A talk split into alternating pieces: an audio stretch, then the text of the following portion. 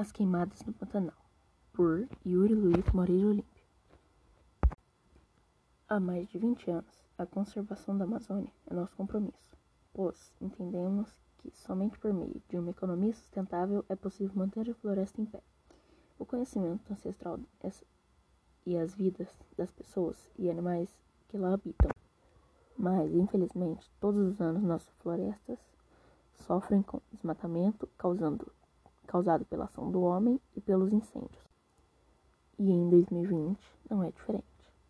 Desde meados de julho, nossos olhos estão voltando bem para o Pantanal, que sofre com um incêndio devastador que já queimou mais de 2,3 milhões de hectares do bioma.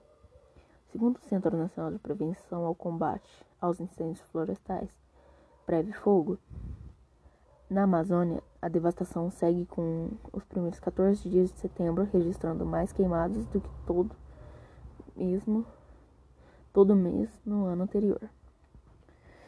Segundo o Instituto Nacional de Pesquisas Espaciais, INPE, para ajudar no combate à destruição do Pantanal, do Pantanal e da Amazônia, apoie e dê a voz aos movimentos que trabalham incessantemente em prol dos mesmos.